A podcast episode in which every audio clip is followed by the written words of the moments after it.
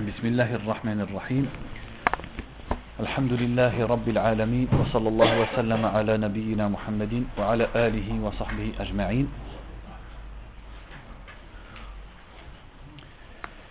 Donc on continue Inch'Allah Ta'ala dans la lecture de, du chapitre Husn al-Khuluq, le bon comportement, dans le Muwatta de l'imam Malik rahimahullah Ta'ala. قال رحمه الله تعالى باب ما جاء في donc le chapitre de, des hadiths qui ont été rapportés sur Al-Haya. Al-Haya, c'est-à-dire la pudeur. La pudeur, qu'est-ce que c'est? C'est un sentiment, un comportement, une attitude qui fait que la personne se retient de dire ou de faire des choses qui sont mauvaises. Parce qu'il pense au fait qu'Allah Azzawajal le regarde ou que les gens le regardent. Ça, c'est ce qu'on appelle la pudeur. Donc la pudeur, ça fait partie de ça fait partie du bon comportement, notamment parce que justement ça empêche de faire beaucoup de péchés, de dire beaucoup de mauvaises choses et de faire beaucoup de mauvaises choses. Donc il dit Wahaddathani an Malik. Hier on n'a pas expliqué. Quand on lit ici Wahaddathani an Malik, c'est qui qui parle hein, Parce que normalement on devrait dire قال الإمام مالك عن سلامة ابن صفوان voilà, Tilmid al-Imam Malik.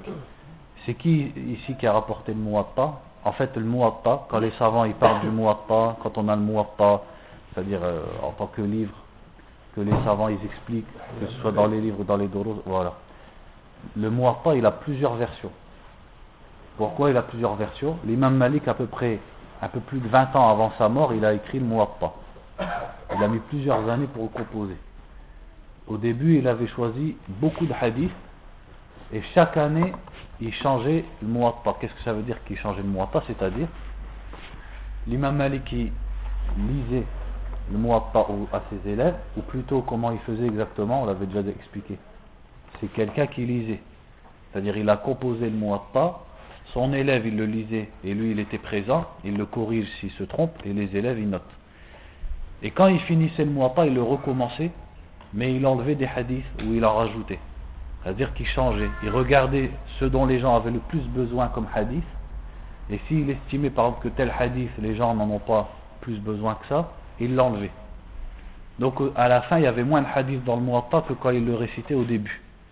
Donc, comme les gens, ils venaient, ils voyageaient vers l'imam Malik et ils repartaient chez eux, eh bien, chacun il a un muwatta différent de l'autre, selon l'année à laquelle il est venu voir l'imam Malik. Donc les versions du Muwatta, il y en a plus que 10 qui sont encore présentes. Et elles sont pas, il n'y a pas de grandes différences entre elles. Il n'y a pas de grandes différences. Ça ne concerne pas 200 hadiths ou 100 hadiths. Ça concerne quelques hadiths. Celui-là, il en a, il a un hadith en plus que les autres, etc. Mais la version la plus connue, celle qui est vraiment sur laquelle les savants ils se reposent, on va dire entre guillemets la version officielle, c'est la version d'un homme qui s'appelait Yahya ibn Yahya al-Laythi al-Masmoudi. C'était un homme de l'Andalousie, donc qui a étudié en Andalousie la science, l'Andalousie c'est-à-dire l'Espagne. Il a appris le Muwatta en Espagne, mais après il a voyagé jusqu'à Médine, depuis l'Espagne, pour entendre l'imam Malik. Et il était auprès de l'imam Malik l'année où l'imam Malik est mort. Donc il a entendu la dernière récitation du Muwatta entre guillemets la dernière version. Donc c'est pour ça que sa version, eh bien, ça a été la, euh, la référence, parce que c'est la dernière que l'imam Malik a récité, version du Muwatta, eh bien, c'est celle de Yahya, que Yahya ibn Yahya al-Laythi a entendu. Yahya ibn Yahya al-Laythi, il y a une, une, histoire sur lui qui est rapportée, c'est qu'un jour ils étaient auprès de l'imam Malik, et il y a des éléphants qui sont venus, c'est-à-dire des gens qui sont venus avec des éléphants à Médine. Donc qu'est-ce que c'est, est-ce que c'est des commerçants, etc. L'histoire elle ne le dit pas. Donc il y a quelqu'un qui a appelé les éléphants les éléphants, c'est-à-dire celui qui veut voir un éléphant qui, qui sorte. Et les élèves de l'imam Malik ils sont sortis. Et l'imam Malik il n'a rien dit, il les a laissés. Ils sont sortis pour voir qu'est-ce que c'était qu'un éléphant. Et il est resté Yahya, seul. Et l'imam Malik il lui a dit tu sors pas pour voir les éléphants à quoi ça ressemble, parce qu'il n'y en a pas dans ton pays, en Espagne. Et Yahya ibn Yahya lui a dit Je suis venu pour te voir toi et apprendre ta science et regarder comment toi tu te comportes pas pour voir les éléphants. Et après l'imam Malik il le surnommait Aqilul Andalus. c'est-à-dire l'intelligent de l'Espagne. Ensuite, quand il est rentré en Espagne, donc il a appris bien sûr le, le fiqh de l'imam Malik, tout, comme il a appris les hadiths de l'imam Malik. Et quand l'imam Malik est mort, il est resté encore un peu à Médine et il a appris auprès des grands, élèves de l'imam Malik, comme Ibn al-Qasim par exemple ou euh, Abdullah ibn Wahb. Il a appris le fiqh et les fatwas de l'imam Malik et quand il est rentré en, Espagne, on lui a proposé, donc les gens du pouvoir lui ont proposé d'être juge là-bas. Il a refusé, mais les juges faisaient référence à lui. C'est-à-dire que c'est devenu l'imam et la grande référence religieuse en Andalousie dans son époque et dans sa génération. Et il est mort vers les années 130 de l'Égir. 230 euh, pardon, de l'Égir. Donc à peu près 50 ans après la mort de l'imam Malik, Donc c'est lui qui a répandu le madhab maliki, ou qui a été une cause pour que le madhab de l'imam Malik se répande en Andalousie. Donc là quand il dit An Malik. C'est qui qui parle? Ça peut pas être lui. C'est pas Yahya, parce que Yahya, lui, il a pris de l'imam Malik. Alors que là, il a écrit, il m'a dit selon l'imam Malik. Ça veut dire que c'est encore un autre. C'est son fils, Ubaidullah ibn Yahya al-Laythi. Son fils Ubaidullah, qui lui-même était un des grands savants de l'Andalousie, le fils de Yahya ibn Yahya. Donc c'est lui qui a rapporté le muatta de son père Yahya, qui le rapporte de l'imam Malik. Donc celui qui parle ici, c'est le fils de Yahya. Donc il dit وحدثني عن مالك عن سلمة بن صفوان ابن سلمة الرزقي الزرقي pardon عن زيد عن زيد بن طلحة بن ركانة يرفعه إلى النبي صلى الله عليه وسلم قال قال رسول الله صلى الله عليه وسلم لكل دين خلق وخلق الإسلام الحياء Donc ici ce hadith qui est euh, sahih ou plutôt Hassan li c'est-à-dire c'est un hadith en lui-même, sa chaîne de transmission elle n'est pas authentique, mais il a d'autres chaînes de transmission qui font que ça devient un hadith authentique. Ce hadith dit chaque religion a un comportement et le comportement de l'islam c'est la pudeur, le haya. Ça veut dire que euh, les différents prophètes, on sait que les différents prophètes qu'Allah a envoyés ont appelé à la même religion qui est Adorez Allah et écartez-vous du Tarot. Et ces prophètes ont appelé donc tous au monothéisme, au monothéisme pardon, et avaient des principes communs, comme par exemple l'obligation de la justice, l'interdiction de l'injustice, l'obligation de dire la vérité l'interdiction du mensonge, la chasteté, etc. Ça c'est commun à tous les prophètes. Ensuite, Allah leur a révélé des lois qui étaient différentes, des façons de prier ou des nombres de prières qui étaient différentes, etc. Et également, donc chacun d'entre eux avait des comportements qui étaient plus présents ou plus marqués dans leurs enseignements que vis-à-vis que par rapport aux autres. C'est-à-dire chaque prophète a eu des comportements sur lesquels il a plus insisté. Donc c'est comme si le prophète sallallahu alayhi wa sallam nous disait que chaque prophète sa religion était marquée par un comportement qui se distinguait des autres. Et mon, ma religion, le comportement qui en ressort le plus, c'est la pudeur. Donc ça veut dire que le prophète a appelé à beaucoup de comportements différents. Il a appelé à la patience, il a appelé à la générosité, il a appelé à l'hospitalité, etc. Mais le comportement qui marque le plus sa religion, c'est al-haya, c'est-à-dire la pudeur. Donc la pudeur, on la retrouve notamment par exemple euh, chez les femmes à qui Allah a ordonné de porter le hijab, de se couvrir complètement avec des vêtements amples de sorte qu'on ne puisse pas voir leur forme.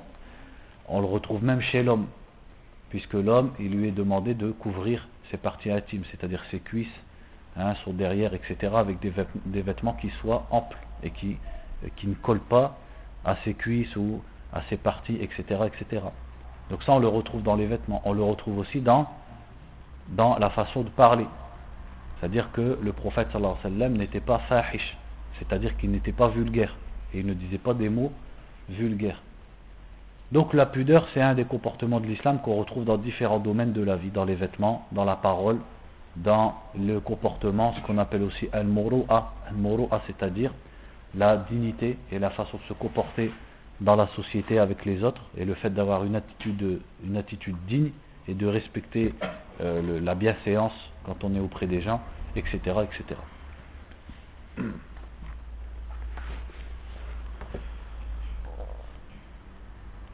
Ensuite, on va passer donc au hadith suivant. وحدثني عن مالك عن ابن شهاب عن سالم بن عبد الله عن عبد الله بن عمر أن رسول الله صلى الله عليه وسلم مر على رجل وهو يعظ أخاه في الحياء فقال رسول الله صلى الله عليه وسلم دعه فإن الحياء من الإيمان Donc le deuxième hadith dans ce chapitre sur la pudeur, c'est l'imam Malik qui rapporte de Ibn Shihab, donc Az-Zuhri, on l'avait vu hier, qui rapporte de Salim ibn Abdullah. C'est qui Salim ibn Abdullah C'était un des... Hein Non, ça c'est Nafi' Nafi' an Abdullah. Mais quand on dit Salim ibn Abdullah, c'est le fils de Abdullah ibn Omar. C'est-à-dire le petit-fils de qui? Omar ibn al-Khattab. Donc Omar ibn al-Khattab, son fils c'était Abdullah, c'était un sahabi, un des ulama des sahaba. Et il était jeune pendant la vie du prophète sallallahu alayhi wa sallam. Donc il a vécu longtemps après le prophète sallallahu alayhi wa sallam. Il est mort vers les années 60, après l'Égypte. Et lui-même, il avait un fils qui s'appelait Salim. Et son fils Salim, il faisait partie des grands fuqaha de Médine, dans la génération des grands tabi'in. Et c'est un des chouyurs de l'imam Malik. Donc euh, Médine, elle était connue pour un certain nombre de fuqaha, comme par exemple euh, Al-Qasim ibn Muhammad ibn Abi Bakr, c'est-à-dire le petit-fils d'Abu Bakr, ou alors Salim ibn Abdullah, le, fils de Abdullah ibn Omar, ou alors euh, Kharija ibn Zayd ibn Thabit, le fils de, de Zayd ibn Thabit, ou alors par exemple Saïd ibn al-Musayyib. Donc il y avait plusieurs fuqaha qui étaient connus dans la ville de Médine, et parmi eux, il y avait Salim ibn Abdullah qui était le fils de Abdullah ibn Omar. Et il rapporte le hadith de son père, Abdullah ibn Omar, qui a dit que le prophète sallallahu alayhi wa sallam est passé auprès d'un homme qui reprochait à son frère sa pudeur. C'est-à-dire, il est passé à côté de deux hommes qui étaient frères, et l'un reprochait à l'autre sa pudeur, sa timidité, sa pudeur. Et le prophète sallallahu alayhi wa sallam lui a dit Laisse-le, car la pudeur fait partie de la foi. Donc ça on le retrouve dans quel hadith? Le hadith qui est bien connu sur les branches de la foi. Al-Iman bid'un wa sab'una shu'ba. Hein, la foi est composée de plus de 70 branches. La plus haute c'est de dire la ilaha illallah. Wa. La plus basse c'est d'enlever un obstacle du chemin. Et la pudeur est une branche de la foi. Donc ça veut dire que la pudeur, ça fait partie de la foi et que donc c'est un acte parmi les actes de la foi. Car la foi est composée d'actes et de paroles. Parmi ces actes, il y a al-haya. Et al-haya, c'est un acte qu'on fait avec quel membre? Avec le cœur. Al-haya, c'est ici. C'est pour ça la sagesse dans ce hadith, il a cité, quand il a cité trois branches de la foi, il a dit une parole, la ilaha illallah, un acte qui est d'enlever un obstacle du chemin et un acte du cœur qui est la pudeur. Donc ça veut dire que la pudeur, elle est louable et elle n'est pas blâmable. C'est une qualité et c'est pas un défaut. Justement parce qu'on a expliqué la pudeur, c'est ça qui va t'empêcher de faire beaucoup de mauvaises choses et de dire des mauvaises choses. C'est pour ça aussi que le prophète sallallahu alayhi wa sallam disait hein, Si tu n'as pas de pudeur, fais ce que tu veux. C'est-à-dire, qu'est-ce qui empêche l'être humain de faire ce qu'il veut de faire dans le sens qu'il veut, dans le sens de faire n'importe quoi, de parler comme il veut, de faire tout ce qu'il veut, c'est la pudeur. Et premièrement, premièrement, la pudeur envers qui? C'est-à-dire ici, quand on parle de pudeur, c'est pas juste envers les gens, mais c'est aussi envers Allah. C'est pour ça, dans un hadith, quand un sahabi a demandé au prophète sallallahu alayhi wa sallam, est-ce qu'on peut se mettre nu quand on est tout seul? Qu'est-ce qu'il a dit? Allahu awla an yustahya minhu. Allah est plus digne qu'on ait honte de lui. C'est-à-dire, comme tu ne, te baladerais pas tout nu devant les gens, si tu n'en as pas besoin, ne te balade pas tout nu quand tu es tout seul, parce qu'Allah te regarde. Bien sûr, on sait si c'est pour un besoin, comme se laver, ou s'habiller, se déshabiller, s'habiller, aller aux toilettes, être avec sa femme, etc. Là, c'est autre chose. Mais comme ça, sans besoin, il faut avoir de la pudeur envers Allah. Donc la pudeur envers Allah, c'est savoir qu'Allah te regarde, t'entend, et donc ça te retient de faire beaucoup de, de péchés, et d'actes répréhensibles et de, mal te comporter. Aussi la pudeur, quand on parle de l'haya, donc il y a plusieurs points à dire avant de passer au chapitre précédent. Un des points à dire, c'est que euh, il ne faut pas dire, comme les gens ils disent, la haya fid din. Ça, c'est une fausse expression. C'est une erreur de dire la haya fi din. Il y a beaucoup de gens qui disent ça. Quand ils viennent, par exemple, te poser une question sur euh, des choses intimes, ils te disent la haya fi din. Ça, ça ne se dit pas. Pourquoi? Parce qu'au contraire, la, religion, elle nous dit el haya min din. Donc, comment on peut dire la haya fi din? En fait, ce que les gens veulent dire par la haya fi din, la haya fi su'al an. C'est ça qu'ils veulent dire. Ça, c'est vrai. C'est-à-dire qu'il ne faut pas que la pudeur, elle t'empêche de poser certaines questions dans la religion. C'est pour ça que Umm Sulaim, quand elle est venue poser une question au prophète sallallahu alayhi wa sallam sur la femme qui fait des rêves érotiques, qu'est-ce qu'elle lui a dit? Elle a fait une introduction. Elle a dit Ya Rasulallah, inna Allah la yastahi min al-haq. Elle a dit Ô messager d'Allah, Allah n'a pas honte de la vérité. Et après, elle a posé sa question sur la femme qui fait un rêve érotique. Donc elle a fait une introduction en disant, elle n'a pas dit la haya din, elle a dit Inna Allah la yastahi min al-haq. Dans le sens où la pudeur, ça ne doit pas t'empêcher de poser les questions que tu dois poser dans la religion. Et Aïcha radiallahu anha disait également Ni'man nisa ou nisa ou ansar. Lam yakun yamna'uhunna al-haya an yatafaqqahna fid din. Elle disait Quelle bonne femme les femmes des Ansar, c'est-à-dire les femmes musulmanes de Médine, car la pudeur ne les empêchait pas, c'est-à-dire qu'elles avaient de la pudeur, mais cette pudeur, elle ne les empêchait pas de, se renseigner et d'apprendre leur religion. C'est-à-dire que si elles en avaient besoin, elles venaient voir le prophète sallallahu alayhi wa sallam et elles posaient des questions sur, par exemple, les règles des femmes, etc., les écoulements de sang, etc., alors que c'est quelque chose, normalement, duquel on doit avoir honte. C'est pour ça que le haya, elle est louable, mais quand elle est dans dans son élément, quand elle est à sa place. Et ça, il ne faut pas le comprendre de façon extrême. C'est-à-dire que parfois, il y a des jeunes, quand ils entendent qu'il ne faut pas avoir pudeur dans les questions religieuses, ils viennent, ils posent des questions avec des mots, des mots qui ne sont pas. C'est pas des grossièretés, mais c'est fahish, c'est-à-dire c'est trop cru. Et ça, quand on regarde, si vraiment on, euh, c'est-à-dire on s'éduque avec le Coran et les hadiths, ben même ça, normalement, ça doit partir.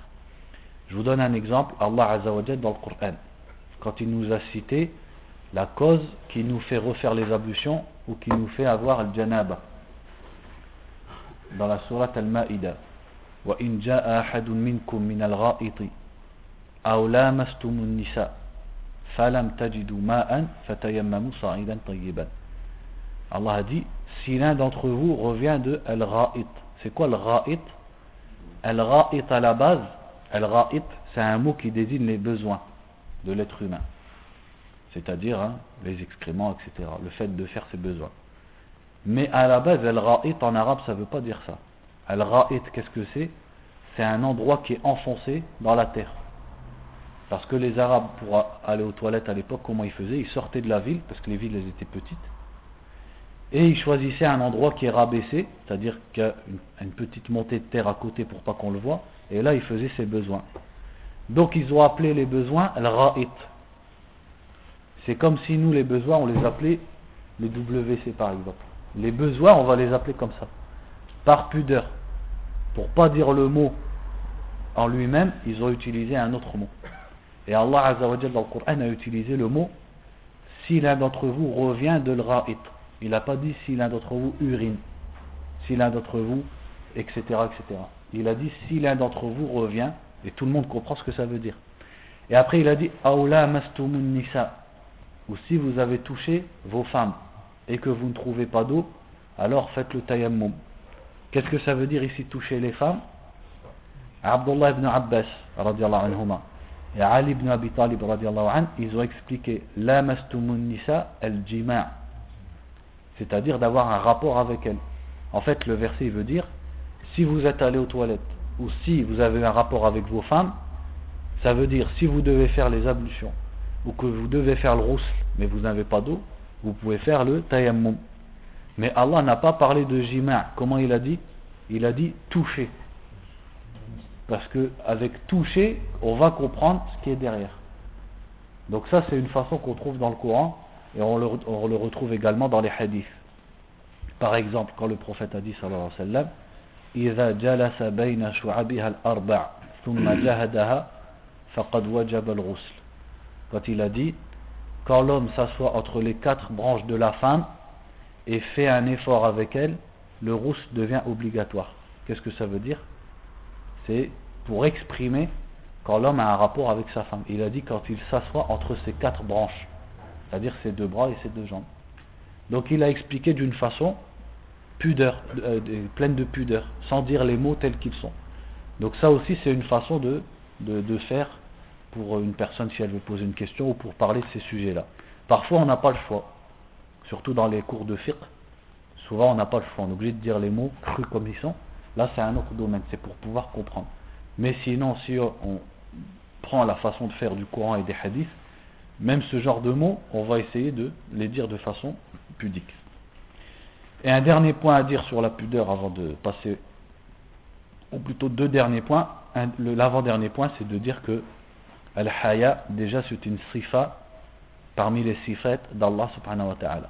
Car le prophète a dit sallallahu alayhi wa sallam. Allah est pudique et aime la pudeur. Donc ça fait partie des noms d'Allah et de ses qualités. Et parmi la pudeur d'Allah, qu'est-ce qu'il y a Comme il est dit dans le hadith, Inna Allah yastahi. C'est quoi le hadith إذا رفع العبد إليه يديه أن يردهما صفرا Allah a honte c'est-à-dire la pudeur empêche Allah du fait que si c'est-à-dire de renvoyer les mains vides quand on les lève vers lui si quelqu'un lève ses mains vers lui Allah a honte de les renvoyer vides donc c'est une des, qualités d'Allah subhanahu wa ta'ala. Et parmi les conséquences de cette qualité d'Allah, c'est qu'il répond aux invocations de celui qui l'invoque. Et il ne, renvoie pas ses mains vides quand il les lève vers lui. Bien sûr avec les conditions qu'une dua doit remplir. Un autre point à citer sur Al-Haya, c'est que Al-Haya qui est vanté dans l'islam, c'est pas simplement Al-Khajal. Il faut faire une différence entre le Haya et le Khajal. Al-haya, c'est quelque chose de louable dans l'islam. Al-khajal, c'est autre chose. C'est quoi le khajal Par exemple, quelqu'un, il va étudier plusieurs années à l'étranger l'islam. Il étudie l'islam, etc. Après, il revient chez lui. Et dans la société où il vit, les musulmans, ils ont besoin d'apprendre. Il n'y a personne qui leur enseigne.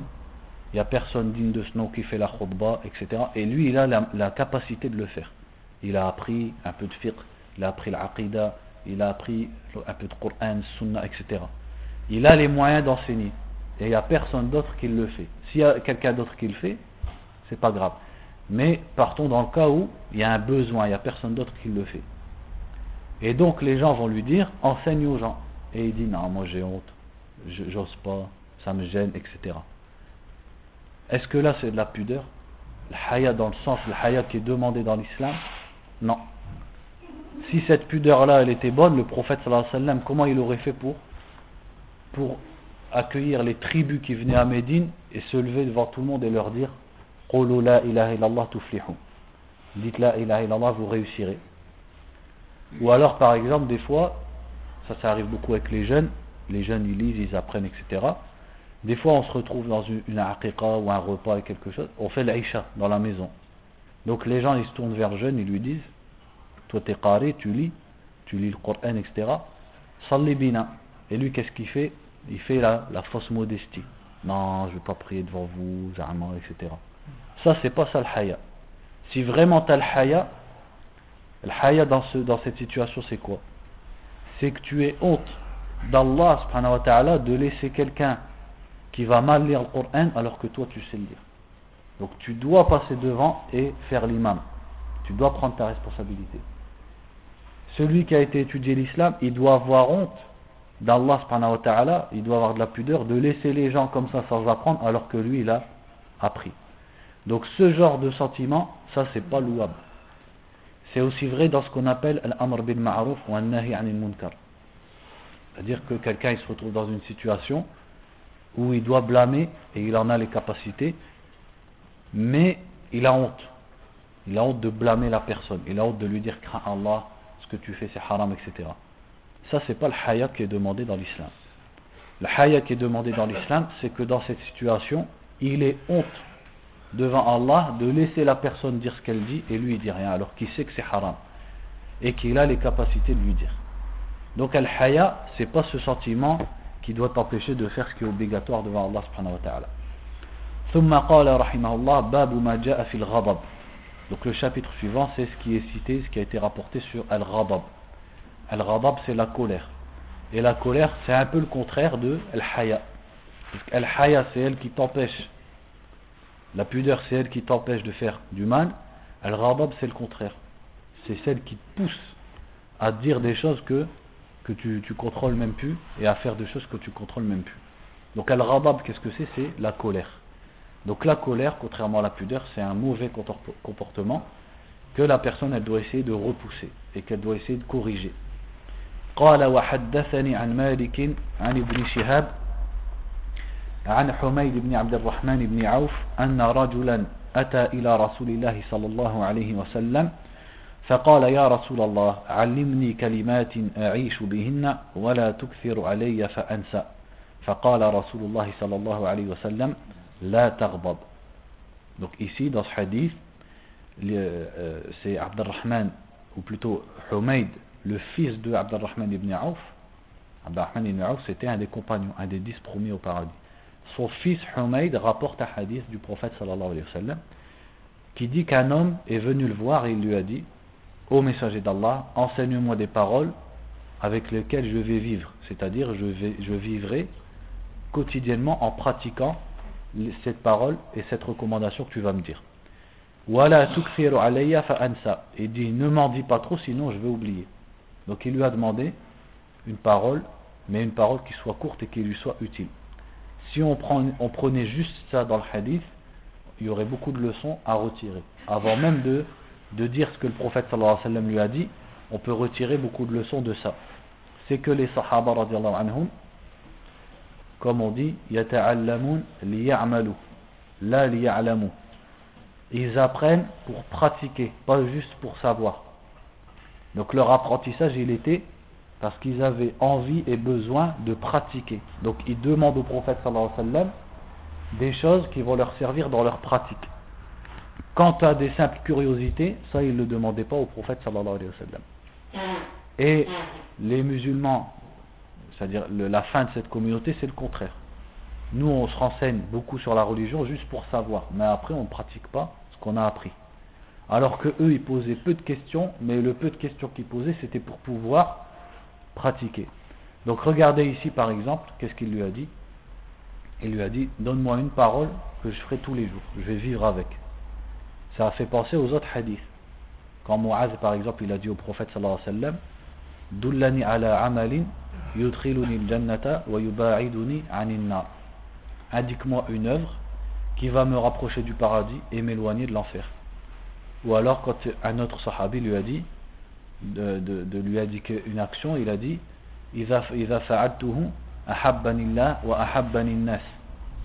Montre-moi une chose qui, si je la fais, Allah va m'aimer et les gens vont m'aimer. Donc il demandait des recommandations simples mais qui étaient à mettre en pratique. Ça c'était le fiqh des sahaba radiallahu anhum.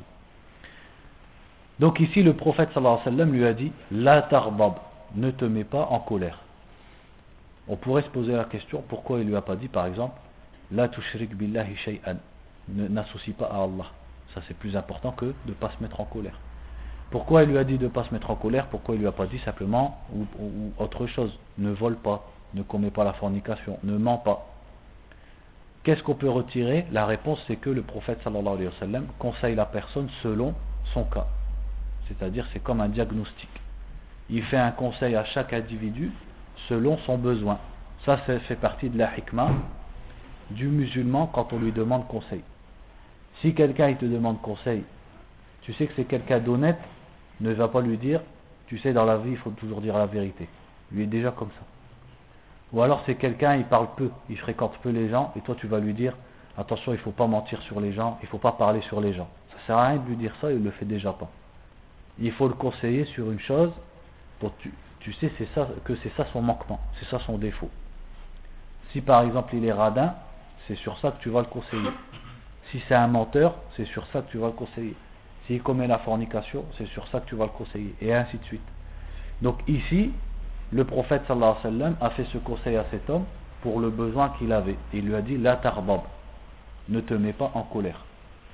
Donc une personne par exemple dont on sait qu'il est toujours calme, même si quelqu'un vient l'insulter, il ne va pas se mettre en colère, c'est pas la peine de lui dire la tarbab, parce que déjà, il se met jamais en colère. Donc il lui a dit la tarbab, et la tarbab c'est une parole très générale.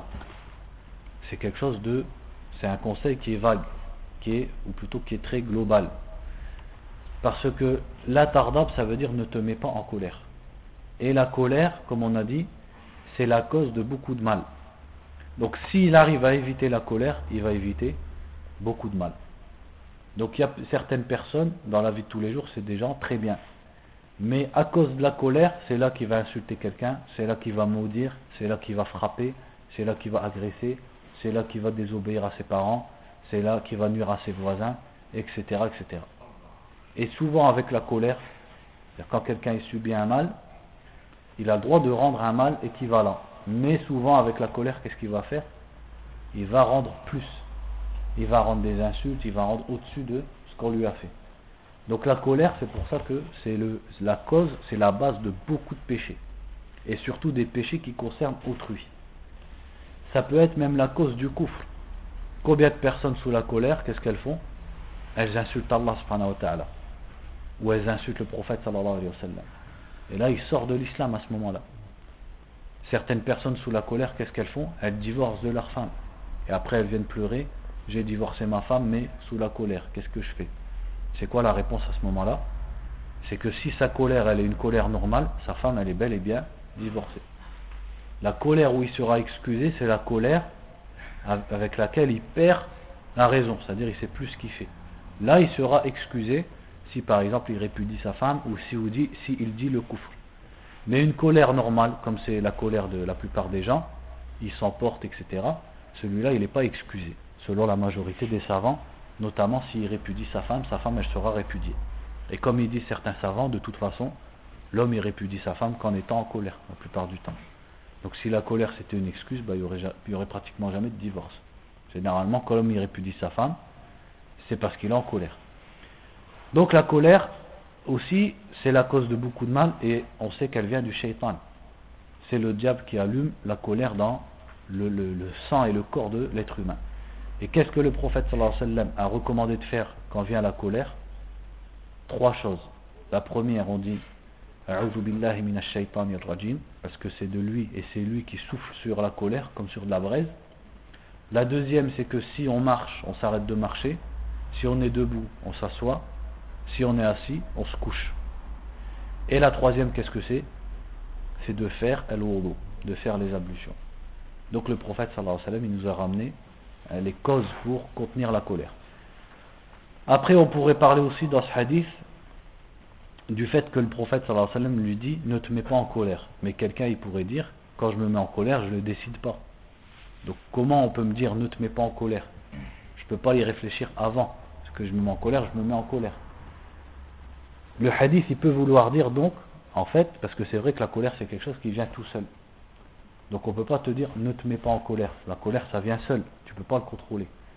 Donc qu'est-ce qui veut dire en fait le hadith?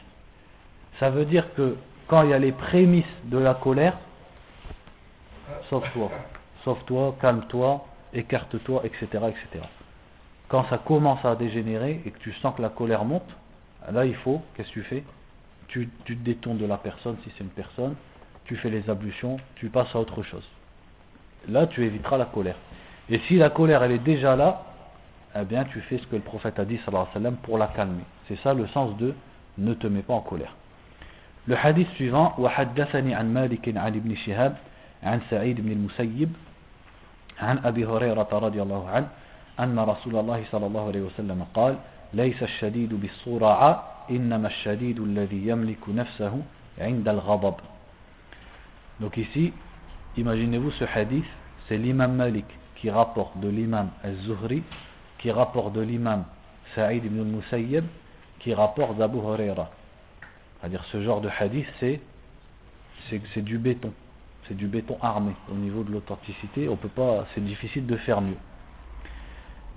Parce que c'est l'imam Malik, qui est pratiquement l'imam de sa génération, surtout dans le hadith, qui rapporte de l'imam Zuhri, qui est l'imam de sa génération dans le hadith, qui rapporte de Saïd ibn al-Musayyib, qui est le meilleur des tabi'in, qui rapporte d'Abu Huraira, qui était le, sahabi qui connaît plus de hadith. Donc au niveau du hadith, c'est difficile de faire un hadith mieux que ça. Il dit donc que le prophète a dit, sallallahu alayhi wa sallam, l'homme dur n'est pas as-sura'a. As-sura'a, qu'est-ce que ça veut dire en arabe?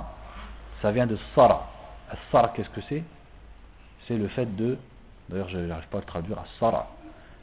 As-sura'a, en fait, c'est celui qui, domine les gens, qui est plus fort que les gens, qui les domine, qui, etc., etc.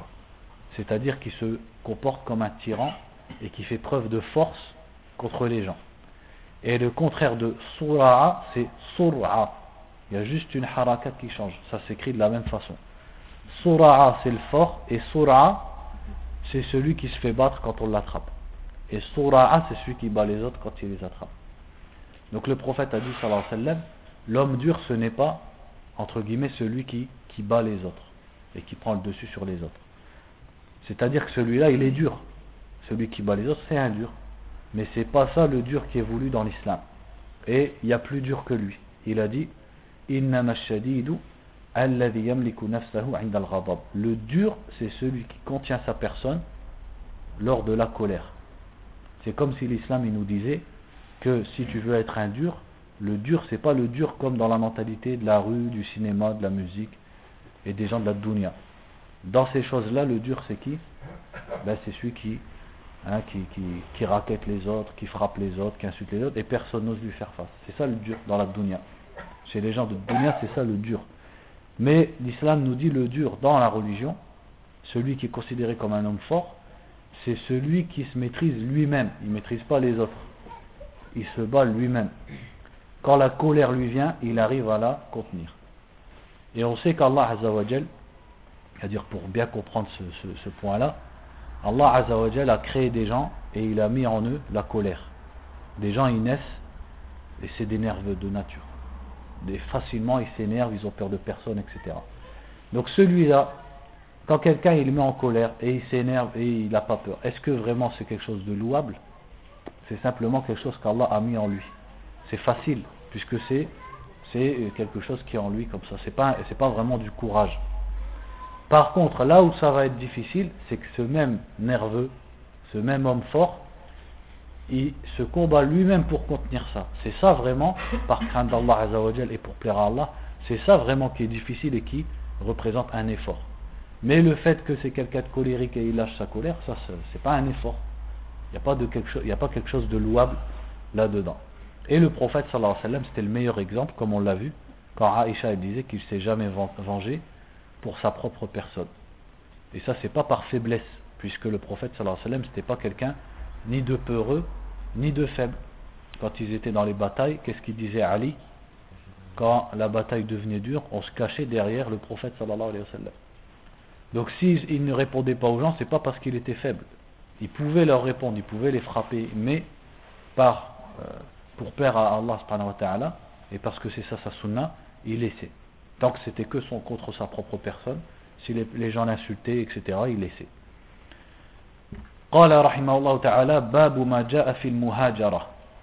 Donc le chapitre suivant, c'est ce qui a été cité à propos de Al-Muhajara. Al-Muhajara, ou bien on peut dire aussi Al-Hajr, c'est le fait de s'éviter entre musulmans.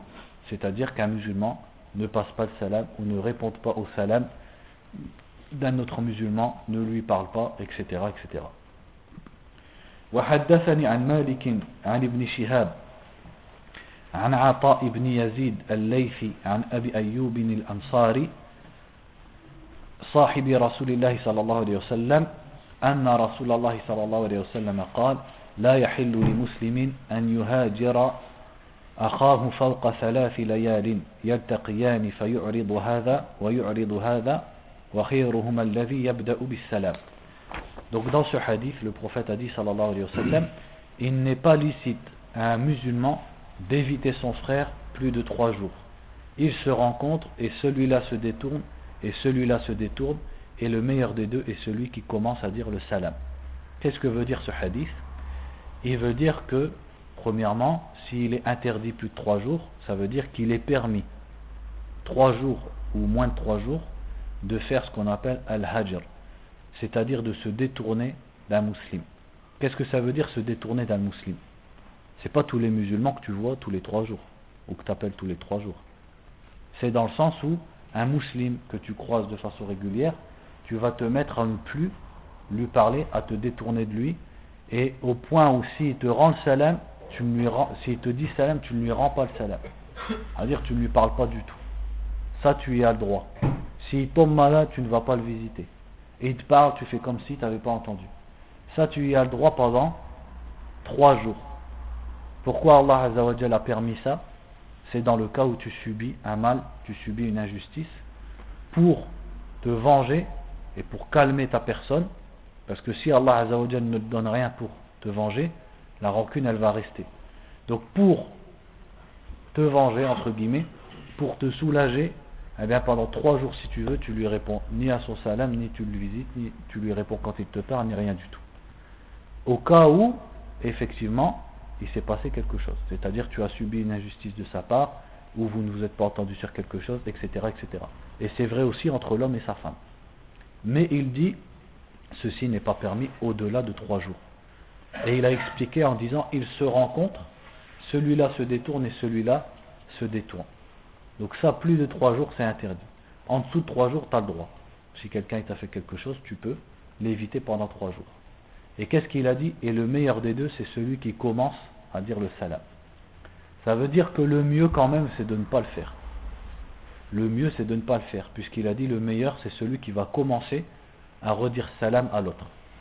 Et une, un autre hukm, une autre règle qu'on en retire, c'est que le hajar, par quoi on le coupe? Par salam. C'est-à-dire une personne à qui j'ai fait ça, pour que ça s'arrête, parce que j'ai pas le droit de dépasser trois jours, il suffit que quand je la vois, je lui dis assalamu alaikum. Si j'ai fait ça, alors c'est plus al-hajar. Bien sûr, ça ne veut pas dire que je dis salam alaikum et après je lui parle plus. Je profite d'avoir dit salam pour dire je ne fais plus le hajar. Non, ça veut dire que je lui dis salam et je dois reprendre la relation normale. C'est-à-dire que si c'est un ami et quand il tombe malade d'habitude je le visite, eh bien je dois continuer à le, je dois reprendre ma, ma relation normale avec lui. S'il me parle, je dois l'écouter, lui répondre. Et s'il me demande conseil, je lui donne conseil, etc., etc. Il reprend les droits du musulman. Donc ça c'est pour trois jours.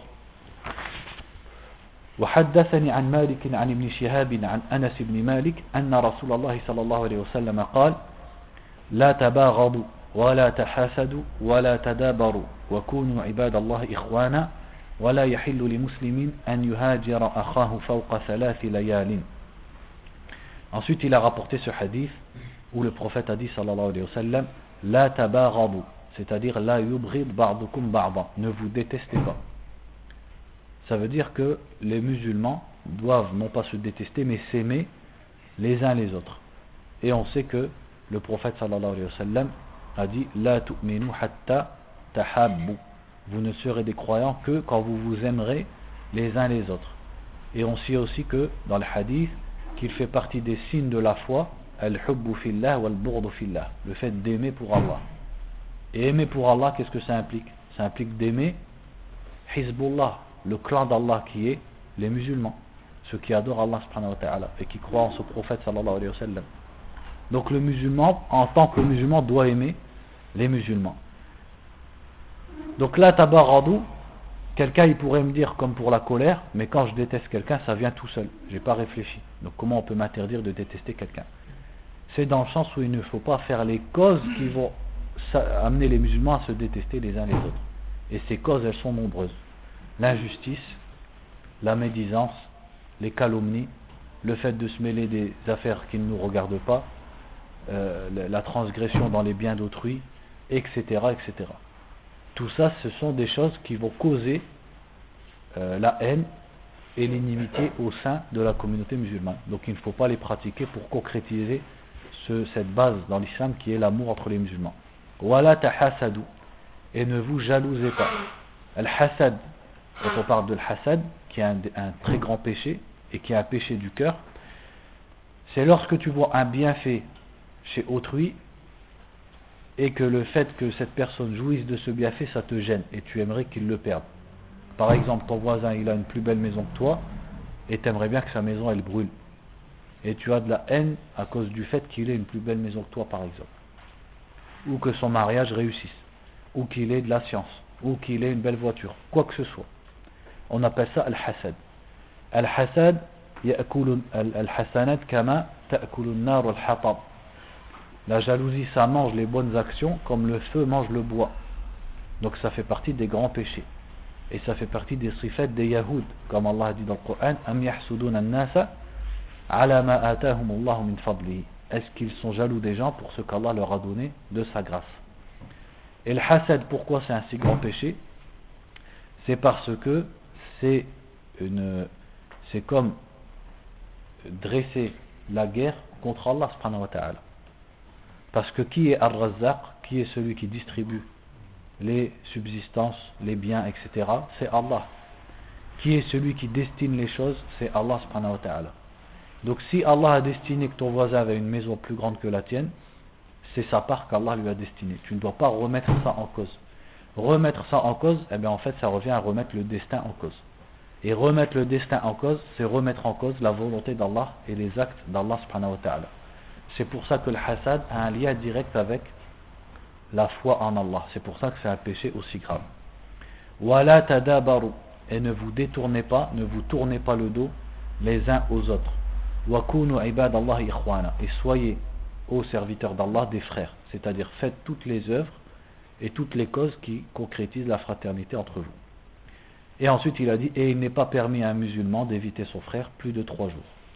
وحدثني عن مالك عن أبي الزناد عن الأعرج عن أبي هريرة رضي الله عنه أن رسول الله صلى الله عليه وسلم قال إياكم والظن فإن الظن أكذب الحديث ولا تحسسوا ولا تجسسوا ولا تنافسوا ولا تحاسدوا ولا تباغضوا ولا تدابروا وكونوا عباد الله إخوانا Donc c'est pratiquement le même hadith que celui d'avant avec quelques phrases en plus. Ici qu'est-ce qu'il a dit en plus Il a dit Iyakum wa Prenez garde aux soupçons. Ervan, qu'est-ce que c'est Quand on dit Arvunnu anna, ça veut dire je pense que. C'est en dessous de quoi C'est en dessous de A'lamu anna. Quand je dis A'lamu anna fulanan ja'a, je sais qu'un tel est venu, qu'est-ce que ça veut dire Ça veut dire que je le sais à 100%, je l'ai vu venir par exemple. Mais quand je dis Arvunnu anna ja'a, je pense qu'un tel est venu, qu'est-ce que ça veut dire? Ça veut dire je crois savoir, mais il est possible qu'il en soit autrement il est possible qu'il ne soit pas venu. Il y a un ihtimal, une supposition, une possibilité que ce que je dis soit faux. Ça c'est quand je dis je pense que.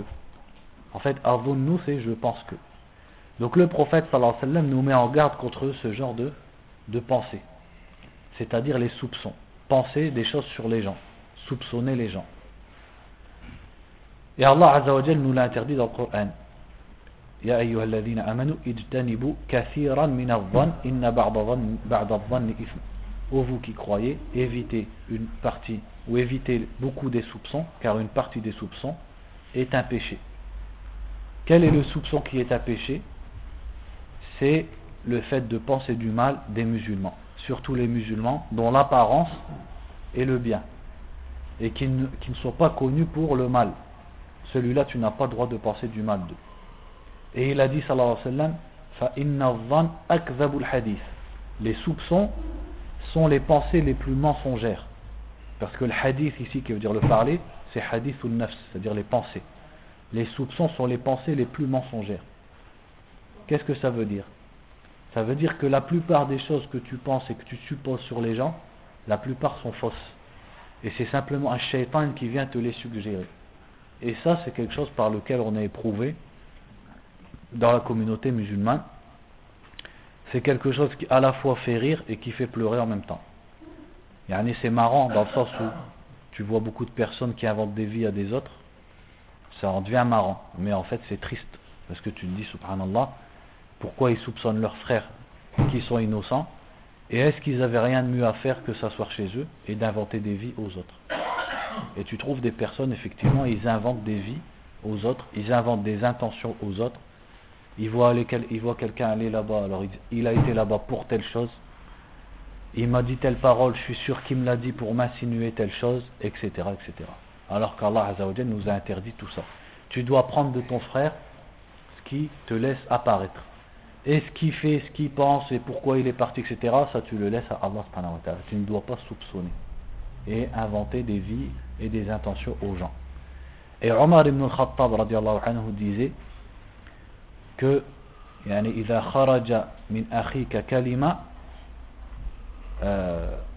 لا, لا تظن بأخيك سوءا لكلمة خرجت من فيه ما وجدت في c'est-à-dire ne pense pas du mal de ton frère à cause d'une parole qui est sortie de sa bouche tant que tu peux bien l'interpréter. Quand ton frère dit quelque chose tu peux mal le comprendre et tu peux bien le comprendre. Force-toi à bien le comprendre. Et les gens qu'est-ce qu'ils font malheureusement? Le plus souvent ils font le contraire. C'est-à-dire, quand quelqu'un dit quelque chose, on peut le comprendre comme une insinuation, on peut le comprendre comme une parole banale. Ben, les gens ils vont toujours le comprendre, illa man comme une insinuation, comme une, une, euh, une, provocation, comme, etc., etc. Alors que Omar disait, tant que tu peux bien interpréter une parole qui sort de la bouche de ton frère, interprète-la bien. Et ne pense pas du mal pour ce qu'il a dit, tant que tu peux le comprendre d'une bonne façon. Ensuite, il a dit, wala tahassasu Wala tajassasu. N'espionnez pas et. Alors, at-tajassus, qu'est-ce que c'est? On a ici at-tajassus et at-tahassus. At-tajassus, c'est avec les yeux. Et tahassus, c'est avec les oreilles. C'est quoi tajassus? C'est surveiller, espionner. On s'assoit derrière sa fenêtre et on regarde. Est-ce que la femme du voisin elle sort? Est-ce qu'à est revenu À quelle heure il part? Pourquoi? Etc. Et at-tahassus, qu'est-ce que c'est? On est assis avec des gens, on dit qu'est-ce qu'il a dit à Ou alors on tend l'oreille pour entendre les histoires des gens. C'est comme quand Yaqub, pour comprendre le mot tahassus, quand Yaqub il a dit à ses fils Ya bani yadhabu fatahassasu min Yusufa wa akhihi. Ô mes fils, partez et cherchez des informations sur Yusuf et, ses, et son frère. Tahassasu, c'est-à-dire écoutez les gens du village, les gens de la ville pour entendre ce qu'ils disent. Est-ce que vous n'entendez pas des informations sur Youssouf et son frère? Il a dit tahassasu. Donc le prophète sallallahu alayhi wa sallam a dit la tajassasu wa la tahassasu. C'est-à-dire il ne faut pas surveiller et espionner les autres et il ne faut pas écouter et chercher des informations sur les autres. Il faut te mêler de ta vie à toi et de ce qu'Allah te, te posera comme question au jour du jugement. Wa la tanafasu et n'entrez pas en compétition les uns envers les autres. Ça c'est vrai dans quel domaine? Dans le dunya. Alors que dans l'akhira, qu'est-ce qu'on doit faire?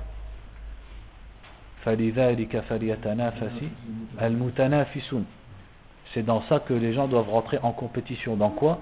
Dans le paradis. Ça, il faut rentrer en compétition. C'est-à-dire, hein, soyez les premiers, empressez-vous c'est-à-dire il faut être en compétition avec les autres. Dans quoi? Dans le nombre de prières qu'on fait, dans l'heure à laquelle on arrive à la mosquée, dans le nombre de sourates qu'on connaît, dans la science qu'on a acquis, dans ce genre de choses, là il faut être en compétition. Qu'est-ce que ça veut dire être en compétition? C'est pas dans le sens où on fait de l'ostentation. C'est dans le sens où si tu vois ton frère faire, tu dis moi aussi il faut que j'en fasse autant. C'est qui qui était connu pour faire ça avec qui? Omar ibn al-Khattab qui faisait ça avec Abu Bakr, quand il voyait Abu Bakr faire, il essayait d'en faire autant. Ça, c'est demandé. Mais les gens, la plupart d'entre eux, ils font ou dans quel domaine? Il a acheté une 406, moi il me faut la 407. Il a acheté l'avant-dernière, moi il me faut la dernière. Il a mis trois étages, moi il faut que j'en fasse la quatrième. Etc. etc. C'est dans le dunya que les gens font tanafus. Alors que dunya, comme disait le prophète sallallahu alayhi wa sallam, ou plutôt comme disent les savants, si c'était quelque chose qu'il faut rechercher avec assiduité, Allah l'aurait donné à qui en premier? Au prophète sallallahu alayhi wa sallam et aux sahaba. Si ça avait de la valeur auprès d'Allah, c'est le prophète qui en aurait eu le plus. Or le prophète sallallahu alayhi wa sallam, quand il est mort, comment il était hein, il, dormait sur, un, matelas fait avec des branches de palmier. Son oreiller s'était rempli avec des, comment on appelle ça en français, je sais pas comment on dit, des fils, on va dire, entre guillemets, de palmier, des cordes de palmier. Il mettait ça dans un tissu pour dormir. Et sa maison, les tabi'in, il disait, parce qu'il rentrait dans les maisons des femmes du prophète sallallahu pour voir comment c'était, que si tu levais ta main, tu touchais le plafond. Et si tu t'allongeais, tu tendais ton pied, tu touchais l'autre mur. Ta tête elle touchait un mur et ton pied touchait l'autre mur. Donc le prophète sallam n'a pas eu de dunya. Donc ça prouve bien que dunya c'est pas une chose sur laquelle il faut rentrer en compétition. Donc il manquait juste quelques hadiths. Donc on va continuer comme ça tous les dimanches à faire un muwatta. On finira les derniers hadiths qui étaient à peu près les mêmes que ceux qu'on a lus. Et la fois prochaine on fera un autre chapitre. Donc pas forcément le chapitre d'après parce que c'est Kitabul Libes, le chapitre sur les vêtements, c'est un peu long. Mais il y a le chapitre par exemple sur les rêves, sur la description du prophète sallallahu alayhi wa sallam, sur l'aïn. Donc on verra, on fera un de ces chapitres-là. Wa sallallahu wa sallam ala nabiyyina Muhammad wa ala alihi wa sahbihi.